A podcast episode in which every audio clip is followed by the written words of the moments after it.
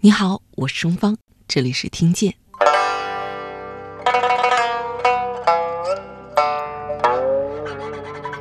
三弦是中国传统弹拨乐器，历史悠久。三弦据史料记载，它起源于秦朝。秦始皇修长城的时候记载，就有三弦的这个前身的出现了。其实就是最早那拨浪鼓，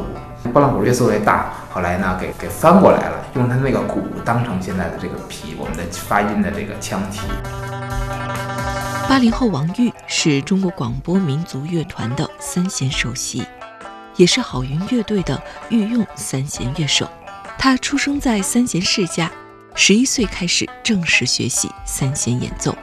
客厅里边就挂着各种各样大大小小的三弦，因为我的爷爷啊，包括我的父亲、我的叔叔都是从事这个三弦专业演奏的啊。有时候晚上放学回家呢，因为我我奶奶呢是从事曲艺的演唱，呃，她是这个唱单弦和京韵大鼓的。完了，我爷爷为她伴奏。哎，别人家可能是看看电视剧啊，看看呃这个娱乐节目，但是我 就看现场。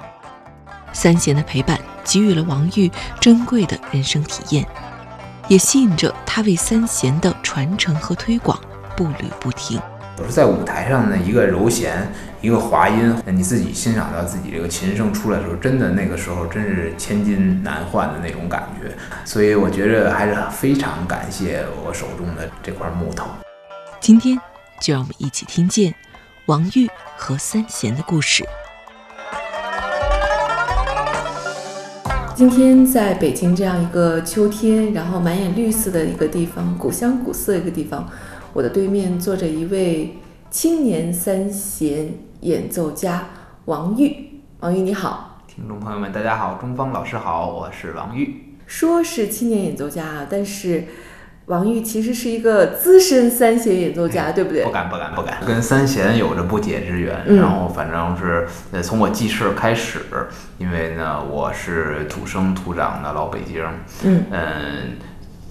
自从我这个记事开始，从小我呃，我家呢，我我就记着，呃，我住在我爷爷奶奶家那会儿呢，呃，在客厅里边就能挂着各种各样大大小小的三弦，因为我的爷爷。啊，包括我的父亲、我的叔叔都是从事这个三弦专业演奏的，所以呢，可以说是呃与生俱来，呃天生与三弦有着不解之缘，生长在一个三弦音乐的世家。嗯，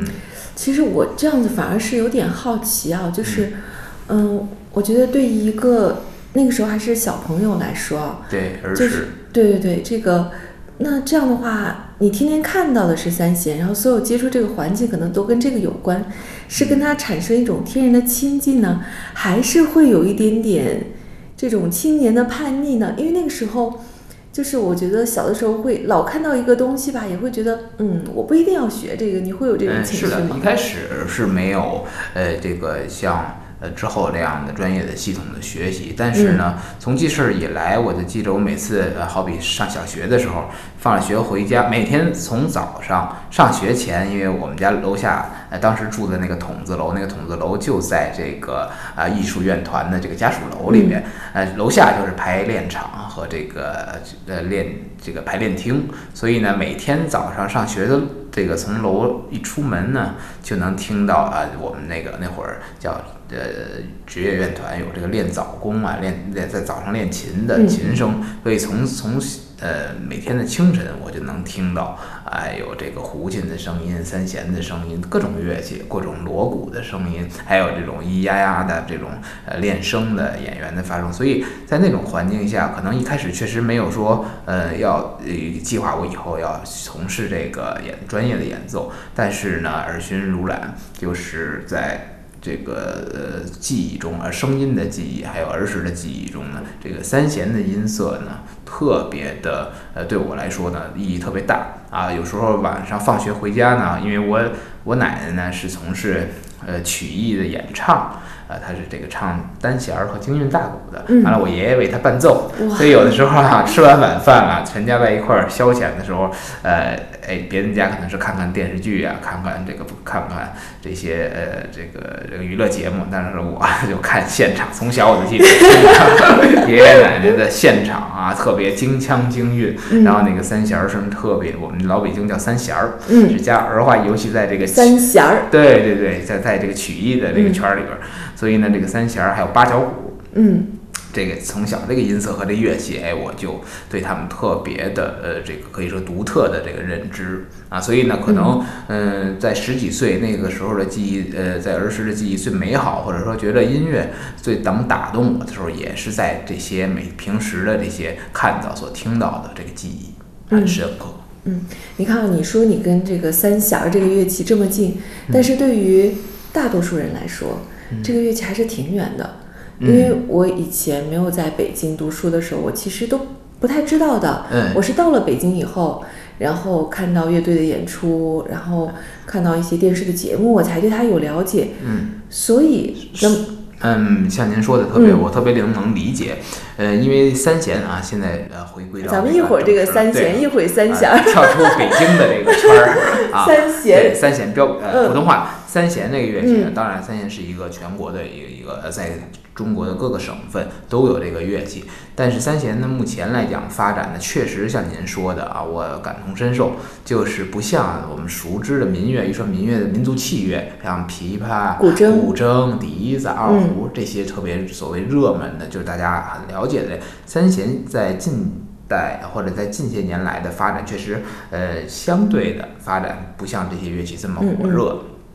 那呃，我觉得呃，一是可能从呃作品上，还有一些这个呃演出的这个形式上，我们呃这个作为从业者来讲，也是继续呃需要继续努力的。但是最主要的就是这个乐器，嗯，我讲个特别好玩的这个一个经历吧，亲身的经历。嗯，在十几年前，呃，十年前左右吧，嗯，我那会儿有幸呢，这。加入了这个好云乐队，大家嗯也很熟悉，嗯，那个好云乐队的形式是这个。当时是这个北京的这个风味儿的北京味儿的这个民谣，对民谣结合着加一个三弦。我们那会儿呢，那会儿当然呃，它也没没现在这么这么火啊。在我们都是起初这个阶段，都是在这些小酒吧呀，或者是在这些 live house 里边演出。呃，当时场地也不不大，舞台也不大，但是呢，哎，有一些。专属的一些观众也好，粉丝也好，呃，印印象特别深是在湖北，好像在武汉。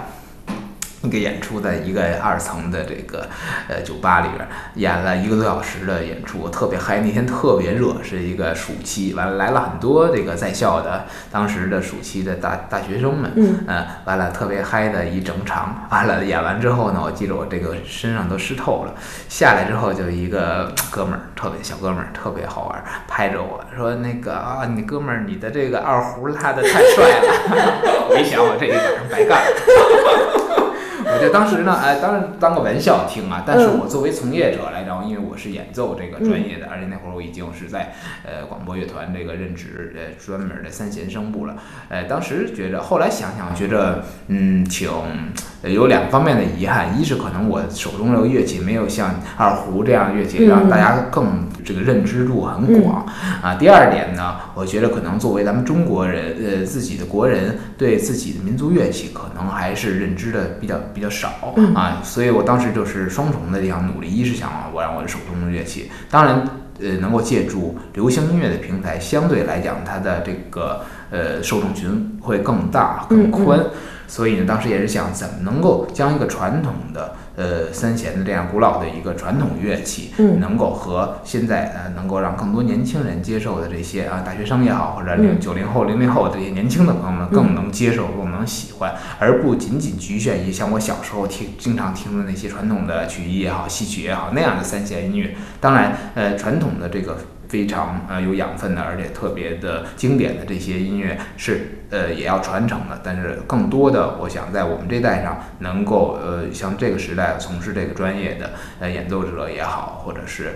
从事三弦音乐的这个专业人士也好，能够呢，呃，与时代接轨，与现在的这个群众大众接轨，做他们更喜爱的、更能够对这个呃民乐有所更多认知的这样的这样的作品。嗯，你看啊，这个说到这个，你说要让更多的人接近这个乐器，然后喜欢上这个乐器。说实话，我都没摸过这个乐器，只是在现场听过。所以你看，你跟他打交道这么多年，你得跟我们大家讲讲这个乐器的魅力到底在哪儿啊？啊，那这太有的说了，哎，那就快说说给我们听听。呃，那三弦首先从名字来讲，顾名思义，嗯，以三三条琴弦命名，就像二胡啊，就像那个二胡是两条弦，三弦三，我们说的吉他六六六弦琴是吧？呃，三弦，我觉得三这个数字是中国古代呃。千年来特别，尤其中国人特别喜欢三啊，一生二，二生三，三生万物。大家都知道很多这个三的这个这个数字啊，特别的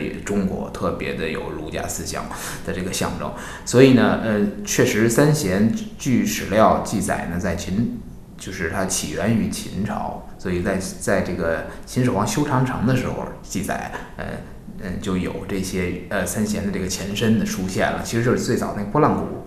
后那拨浪鼓越做越大，后来呢，给给给给翻过来了，用它那个鼓当成现在的这个皮，我们的发音的这个腔体啊，是有这么一个呃记载的。所以啊，是追溯到这儿。那那么千百年传承呢，呃，历代包括从宋唐宋时期，包括之后最它的发展最鼎盛的是就是明清时期。我们知道戏曲音乐和说唱音乐，尤其是北方曲艺的这个曲艺音乐，尤其在啊还有京剧，呃昆曲中。都这些国粹艺术还有传统艺术中呢，都运用了三弦，有的甚至像单弦，就是就是北方曲艺的代表的这个单弦儿啊，就是一把三弦作为主奏乐器。所以在那个时期，三弦音乐我觉得是发展的，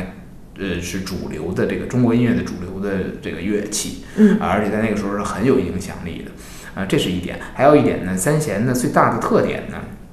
它是属于刚才您说的没错，呃，四大。这个声部我们属于弹拨乐，我们知道中国乐器呃分为四个，叫吹拉弹打四个声部，是按它的它的它的演奏形式划分的。那我们三弦呢，跟琵琶、阮呀、古筝一样，呃，被划分为这个弹拨乐的声部啊，就是拨弹乐。嗯嗯，所以呢，在弹拨乐的家族中呢，我们是唯一一个呃依靠皮膜振动发音的啊。我们的乐器是靠这个双面蒙制皮子，不像琵琶啊、阮都用木木板做腔体，包括古筝、古琴也好，它都是靠木木腔发音的。我们呢，用我们像二胡一样用这个蟒皮，而且是双面的皮蒙，所以我们在弹拨乐的这个乐器当中呢，我们音色是最独特的。所以你看，呃，上周在这个我们乐团跟这个交响乐队一百多人的西洋交响乐队合作，呃，一个三弦呢在最后边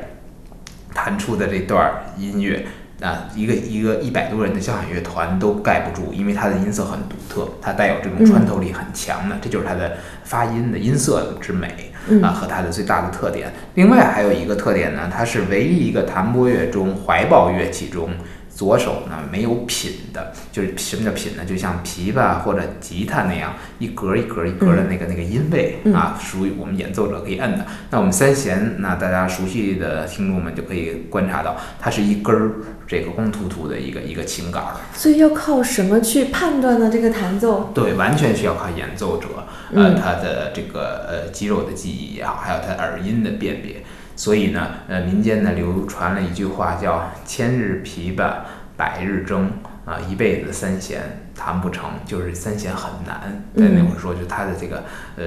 因为它要求音准、音高，还有他的技法来讲，相对来讲，三弦的这个，呃，要比其他的乐器门槛要高一些。所以呢，这也就验证了刚才我说，他可能没有像其他，呃，像古筝啊。这样的乐器呢，呃，受众群，尤其是像现在小朋友们学琴，一般都是学古筝，可能前期学个半年就可以弹奏一个很好听的一个，或者考几级了。那么三弦呢，可能要学，甚至是两三年啊，很很前，就尤其是起初学习启蒙教育的时候，它是需要一个呃，比其他乐器的门槛稍稍微高一点，因为它确实呃，有一个音位啊，需要呃不断的去前期的去很很这个。巩固的去练习，嗯，哎呀，所以这个你这么一说，我才意识到，就是为什么会推广起来会有点难。对，这个也是从这是从教学方面和从普及方面的教育。但是我觉得，受作为一个大众的，就是呃普通的听者，我就想听一首这个，好比下班了，或者是在上班的途中的地铁，就想听一个轻松的、愉快的乐曲的话啊，放松一下心情的话，那么我想用三弦怎么能够？的，所以当时我就想，一定要跟现在最呃前卫的或者最流行的、最好听的，这大家受众群很广的这样的音乐形式去结合。所以我这些年来其实也都在做，试图的跟摇滚乐、跟电子乐、跟这些流行音乐、跟民谣歌手、跟流行歌手等等等等这些啊，包括最近前一阵儿还很火的这个说唱啊，说唱很火，跟呃跟他们在尝试不同的这些音乐形式，用中国传统的三弦。的音乐去跟他们呃碰撞，跟他们去结合融合，做了一些作品。还好呢，也在近期呢，呃，也这个现在互联网时代啊，也录制了一些这个网上这些短视频也好，然后还有一些平台做了一些综艺的节目。我觉得近几年来，那大众呢对三弦的这个乐器的认知，要比我十几年前好得多。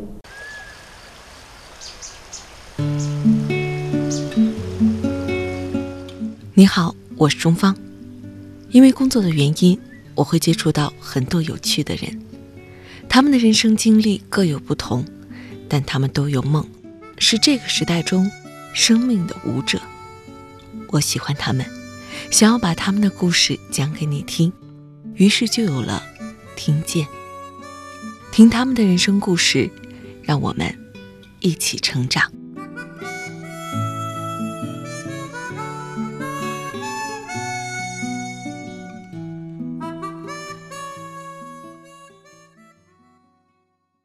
这个说到你刚才说这个乐器学起来难，没有品，然后要靠这个演奏者的耳朵还有肌肉的记忆。那我就想问问你，尽管出生在这个三弦世家，肯定这个世家有一些传承，有一些秘密告诉你。是的。那对于你来说，学三弦的记忆是什么样的呢？嗯，我其其实我还好啊，我也听过很多的这些我们这个圈子的前辈也好，或者老师们也好，啊，他们小时候无论是吹拉弹打各个乐器，其实真是台上十分钟，台下十年功。很多乐器演奏者都呃很苦的呃这个学琴经历、练琴经历，还有这个学艺。的经历啊，所以但我这么回想起来，虽说我的这个，嗯，今年我是从十一岁正式的这个进入科班的专业性的学习，到现在呢二二十二十二十多年吧，呃，还不不长也不短吧，这么一个呃这个呃时间段，所以我回想起来，其实我这嗯这个走过的这个。艺术生涯也好，就是还好，就是让我开心的事儿还是多一些，而且不像那么特别苦闷啊，或者说像他们呃讲述的，有的把这个这个这个手都弄破了，按按弦呀，来来来回的这个就是出茧子也好，后来也有流血的。其实呃，我的很多当然也也有过啊，但是我觉着呃，从儿时可能也是家里边都是。从业这个的吧，相对的比较自然，比较快乐啊。我弹琴的，包括现在练琴也是，嗯，这么多年过来，我觉得当然也有特别坐不住的时候，谁都有这种想，尤其小的时候想出去玩，想踢球，别的同学都可以出去玩游戏机啊，玩那个，我写完作业还得练两个小时琴，当时可能也也痛苦过，但是现在想想，真是嗯，还是快乐的，因为弹琴确实学音乐的人，只光听音乐，呃，是体会不到，嗯。包括前两天在舞台上，我印象特别深，就演奏完一个作品也好，然后你在鞠躬的那一刹那，听到台下的一些反馈的这些掌声也好，鲜花也好，就那一瞬间。还有有的时候呢，不光是在得到人别人认可的时候，有时候在舞台上的一个柔弦。一个滑音，或者是你自己听到自己，无论台下坐的是几千人，还是还是呃这个剧场啊，或者体育场很多人，你自己欣赏到自己这个琴声出来的时候，真的那个时候真是千金难换的那种感觉，特别嗯，就觉着哎呀很伟大，这个职业很伟大，或者在台上弹的那那那一曲，太自己都觉得感动，很很佩服自己，或者很佩服这个乐器，这个琴声或者这个作品。其实那个时候，我觉得这些的美好的体验还是多于这个儿时的这些练习的记忆，那所以我觉得这么多年三弦给了我很多快乐，给了我很多让我想之前没有像规划好的，或者说没有想到的一些惊喜惊喜。所以我觉得还是非常感谢我手中的这个这块木头。嗯，你说的时候，哎呦，我就就说的我还真是有点感动了。就是嗯你说在台上自我享受那种成就感的时候，对，这种感觉那种感受真是太美妙了语言说不出来啊，对可能呃不是当时，即使我说出来了，也是你体会不到的。那有时候你看我一说，现在鸡皮疙瘩都起来了。就有的真是一刹那的时候，就是那一个空拍、嗯或者一个强音、嗯啊，感觉太爽了，真的是其他的东西代替不了的快感。嗯嗯，虽然我在节目一开始的时候我说是青年三弦演奏家王玉，但是嗯，在我跟其他人的这个接触，然后和对你的了解里边，我知道其实你现在在整个中国的三弦界是很有自己的江湖地位的。嗯，对你肯定得说这么这个谦虚啊，但是这个确实是很有自己的位置。嗯，所以我会想知道，你看啊，就是你的家庭给了你是一个相对传统的这种民乐的一个基础，然后到后来就是你去走这个民乐跟流行音乐的这种结合，嗯，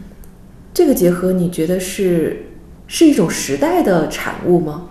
因为可能你的父辈他们不会接触到这些，但对于你来说，你会接触到这些东西，就是你这种这种结合是一种什么样的时候的一个产物？嗯，首先啊，这个我一直呃都没觉得这个，尤其是做音乐的，我们都知道，呃，就是把传统音乐或者现在所谓的流行音乐或者现代音乐，嗯。其实确实呃，无论是呃听者也好，或者是我们专业从事音乐来，没有一个具体的会划分一个节点，什么叫做传统，或者说什么音乐叫做现代音乐。嗯。其实这都是一个大的概念，或者是一个抽象的一个一个大概的，呃，我们只说这么说，呃，所以呢，呃，其实有的时候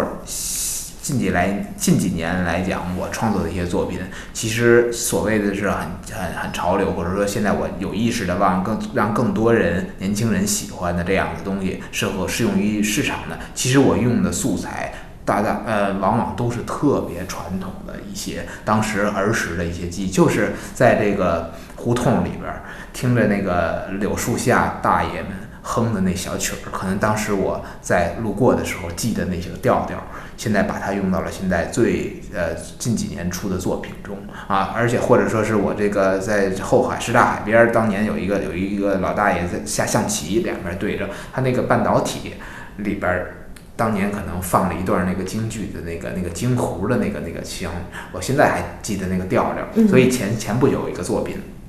正好我就运用了这这当时儿时也就是七八岁的，我记着那个时候那个那个那个腔调的那个旋律，哎，完了，呃，在这个网络平台播出了，大家都觉得特别的哎感亲切，而且觉得好太好听了，以为这是哦，当然我用了一个现在流行的这个形式去给它呃演绎出来，但是这些调调，所以我一直都不把传统音乐和现代音乐给它割裂的看了。看一直是在互相的呃融合、互相运用吧，所以呢，我不能说传统的东西。其实我这么多年，呃，其实我是在这一代人也好，就是三四十岁算算算中青年吧，嗯这一代演奏者里边，相对来讲传统意义，因为我从十一岁开始学的是最传统的，就是这个中国戏剧学院附中这个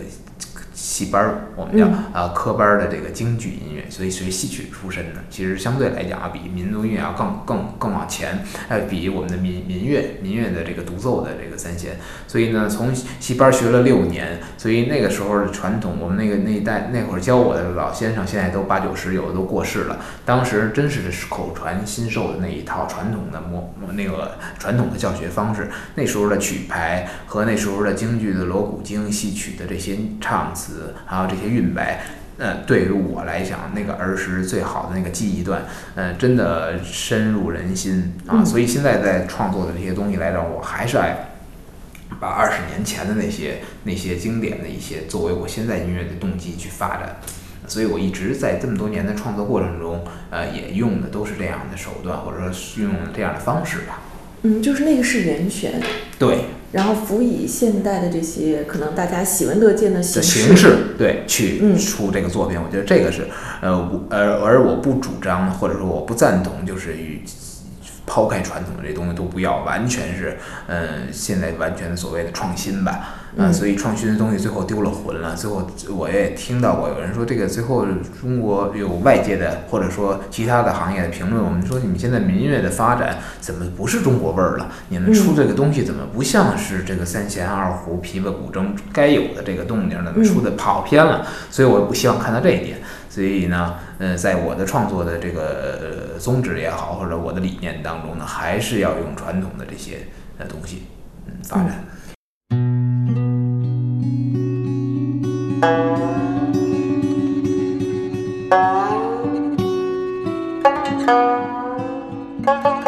you.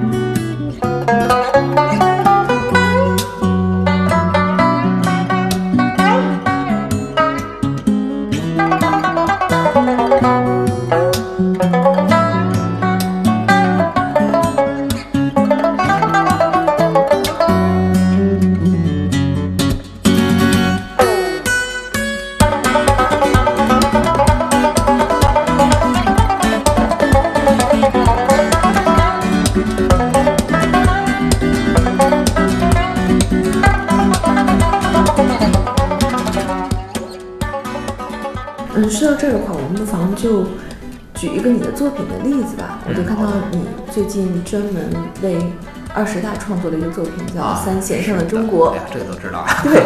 然后我看到这个作品里边，还真就是像你说的，嗯，就是没错。这个作品说到这儿也特别有意思，也正好呢赶上这个时间节点，又是国庆，又是呃咱们二十大将要召开，所以呢，这个作品是我呃完成相对来讲最快的作品。怎么说？对，无论从构思，其实这个构思没有想到我们要做一个多大的作品。其实这就是有一次呃我在我们那个摩登。天空那个跟我们厂牌的总监去，就在咖啡厅聊天儿。我说，哎，他就问我一个问题，他说：“你从事民乐这么多年了，你肯定比我了解三弦，是吧？”他说：“我想问一下你一个三弦啊，呃，最大的优势，就像刚才您问我的，它跟其他的民族乐器最大的优势是什么？”哎，当时我问了一下，那无他我说特音色也好，它的特征也好，他说这些其他的你有你的音色，呃，琵琶也有琵琶的音色，古筝也有，人家都会有长处。他想说一个你们呃没有，就是你最独特的地方。我想了想，突然我想到了这个点，就是我觉得三弦这个乐器呢，是咱们就拿咱们中国整个版图来讲，是所有省份运用最多的一个乐器。然后怎么会呢？关键是啊，而且更有意思的是。它在每一个地区、每一个文民族、每一个地域的都叫三弦，名字没变，哎，都是刚才我说的三弦的构造、三弦的特性，三根琴弦没有品，皮膜振动，但是在每一个地域的三弦都不一样，嗯，啊，不像琵琶，琵琶都几乎长得一样，胡琴也都长得一样，那三弦呢，大大小小，长长短短，然后呢，有的像比如说我们蒙古族的三弦。啊，是这个草原上弹的，这是蒙古的四大件乐传统乐器之一，历史非常悠久。我们的蒙古三弦呢，是用这个竹棍儿，一个竹的棒子，嗯，也夹在手中，在草原上弹的那个声音。那么我们呃华北地区用的京韵大鼓，我们用的是这个指甲演奏的指弹，拴的是这个丝弦演奏的。那我们到了南方，到了苏州评弹，我们用小三弦。特别小的啊，比这个我们见的北方的大三弦形制规格要小，完那个声音呢又是很嗲嗲的，这个啊啊高频很多，我们就是音音色的高频很多的，哎，跟琵琶去融合。那我们又到了南方，呃，比那到了西南的少数民族，我们到了云南，云南我们知道二十六个民族，二十六个民族有各个呃各个民族都都有自己形制的三弦，上面有自己的图腾的标志，有像比如我们白族的龙头三弦。特别漂亮的雕工在那个那个那个琴头上，然后呢，下面呢是不是圆形的琴骨了？哎，是这个六角的琴骨。然后我们到了拉祜族，有拉祜族的三弦啊。到了这个我们到了广西的壮族，壮族有自己的这个叫他们叫天琴，也是三根琴弦，刚才的形制。所以三弦特别有意思。我就当时回答这个问题，我说三弦是一个怎么说呢？不能叫一个乐器，是叫叫三弦类乐器，是一个家族。啊，我们这个乐器是一个家族，所以这也是特点。当时就，哎，聊着聊着说，那能不能把所有的三弦的这些各个民族的特点，或者演奏他们当地的这个腔调的音乐，正宗的串烧，所谓的串烧吧，或者说叫重新编曲，用这些传统的素材，能够出一首作品。哎，当时我就。这个咱们央视播了一个《舌尖上的中国》嘛，特别火的纪录片。当时我说，那你这个意思不就是让我用这个三弦演奏一个版图，这个地图嘛，音乐地图嘛？我说那这个叫这个名字当时就出来。我说三弦上的中国怎么样？哎呦，他这个名字很好。其实当时也也没想到说所谓要要带有目的什么献礼嘛，就是想就聊出来那么一个话题。哎，OK，那就。马上我说那那这个素材现场，所以这时候就回到刚才我说你这时候作为一个创作者来讲，你要有传统的音乐的素材，嗯啊，好在这么多年我也在呃中央民族大学、中央音乐学院，包括戏曲学院，我的母校都在任教，所以接触到了，尤其是中央民族大学有这个各个少数民族这个同学呃的乐器，完了经常他们的汇报演出、期末考试我都去看，包括我自己呢也有自己的这个云南白族的学生、蒙古族三。的学生啊，我在上课之余，上完课通过他从他们呃完成他们教育计划，我也大量的对他们呃，包括让他们给我发一些，因为有疫情这个这个期间嘛，也不好去采风出去，让他们给我提供他们家乡的这些呃。传统的素材音乐，它对于他们来讲呢，而且也特别的手到擒来，马上就是一些很正宗的。哎，那个第一次看他给我发的这个蒙古族长调的那个那个视频，在要草原上，真是原声带，因为现在自媒体很很这个发达啊，也很多资料就是一手资料，就是老艺民间艺人这个演唱的，呃，牧民唱的这歌，哇，一听真是浑身鸡皮疙瘩就起来了，特别感人的一些素材，还有那些蒙古三弦啊，真是在这个蒙古包里边沏着那。个泡着这个奶茶演奏的这些片段，那么云南的呢也会给我发在他们那个老大理这个鹤庆这个地区，当时他民间艺人最最火的那些，在他们那些土的这个戏戏楼上面啊，还有他们当当那个庭院能拍摄的那些呃仪式的那些音乐的素材，都会给我发来，所以我就哎。在学习当中，在收集，然后再整理，完了我也不能原汁原味的给它搬上去，我还要结合咱们现在的，所以呢，摩登当时呃给我选在编曲的老师上也给我选选了一个，哎，在上跟我同样有学习经历，我们都算学院派吧，选的上海音乐学院的这个魏萌老师，协助我一块儿，他是学这个上音，毕业之后呢又去美国专门学了电子音乐的这个编曲，嗯。所以呢，对现在目前最前卫的这些这个西方的这个电子音乐的这个技术也好，或者它的理念也好啊，音乐风格把控的来讲啊，相对啊比我要专业的多得多。所以呢，要我们俩去合作完成这个作品，我负责传统的素材和传统的演绎和这个整个的板块的把握，他负责用这个前卫的这个录音技术和电子技术，然后我们俩合作创作的这首《三弦上的中国》这首作品。嗯，在作品中呢，现在运用了，由于呢，又不能像纪录片一样，像《舌尖上的中国》，真是从一站一站一站。因为音乐作品啊，一般常态化的这歌在四五分钟左右，或者一首歌或者一首作品，所以我们想法压缩完，然后选最经典的、最有代表性的。目前呢，选了七个地域的，嗯，比如说我们开开篇来讲，刚一开始乐曲，当然从北京，我最我的故乡，也是我的老家，对，最熟悉的，呃，我从这个北京开始。北京，北京的时候用了两个板块。北北京最代表北京音乐的，我比较熟悉的就是戏曲音乐和曲艺音乐。所以一开始用的是单弦的过门的这个素材，曲艺的大鼓开篇，然后马上。呃，第二段就过渡到了京胡，就是京剧的音乐的三弦啊，全部运用三弦演奏，然后加入不同的其他的特色乐器，然后呢，出了北京了，就进入了天津，天津用的是天津快板，当当当当当当当当当当当，这段大家很熟悉的，上过春晚，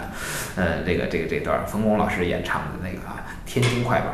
这个素材，然后天津完了之后。到达了这个蒙古族的三弦乐，就刚才我说用弹伴演奏的。那我那个 MV 上也是我自己亲自换上了蒙古的袍子，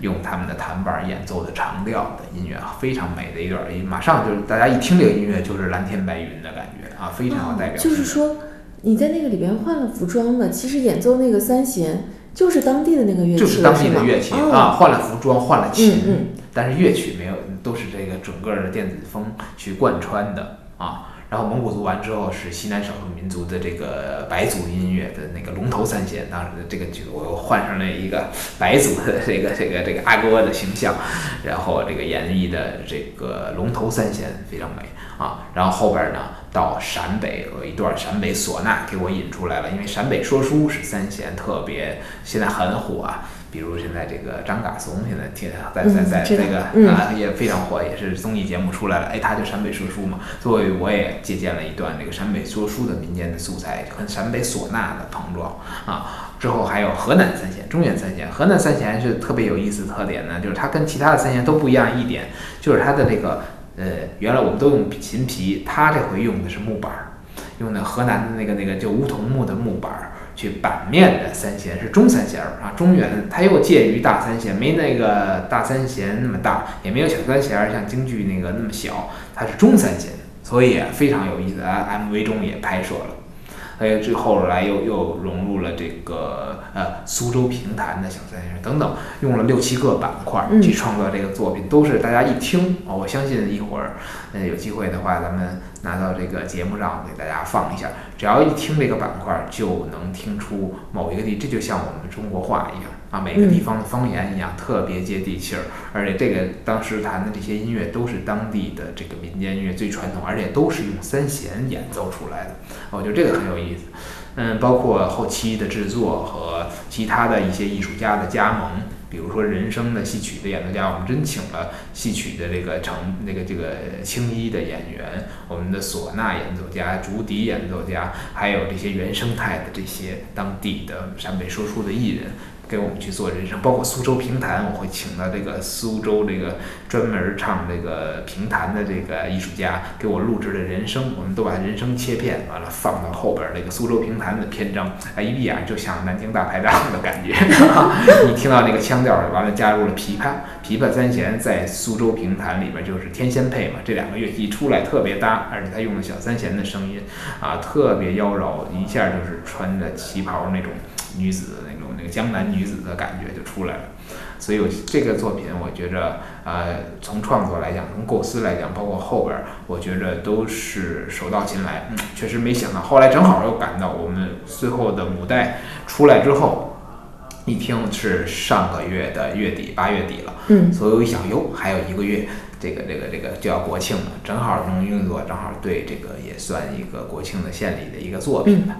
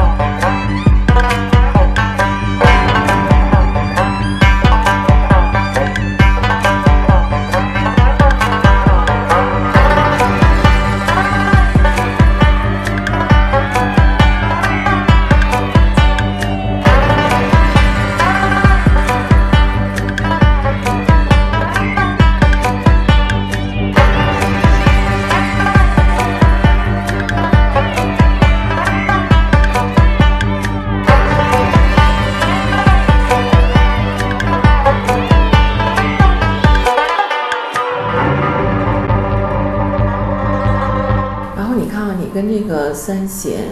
打交道二十多年的时间了，然后我们说接下来还可能还会打交道好多好多好多年。是的，呃，近几年来吧，一直在尝试着跟流行音乐、跟这些也不同形式的音乐来做跨界也好、融合也好。那么下一步呢？其实我也想自我挑战，挑战？想想更让三弦能够跟其他的艺术形式，比如说戏剧，比如说这个绘画、嗯书法，比如或者更电影。啊，现在这些更呃或者戏剧、戏曲等等，做一些更跨界的尝试，甚至是跳出这个让人意想不到，希望能够在这些嗯与时俱进嘛，在这些最当下最流行的这些平台上，都能够出现三弦的这个身影，与各种不同的艺术家、不同的艺术形式相融合。我觉着这个这那个时候，我觉得三弦真是在才叫全面发展。反正就是一生跟这个事儿绑定了，因为只会弹三弦啊，别的我也不会，就是还是有一股情怀吧。觉着既然这么多年都在从事这个，希望把这个自己的这个乐器做好。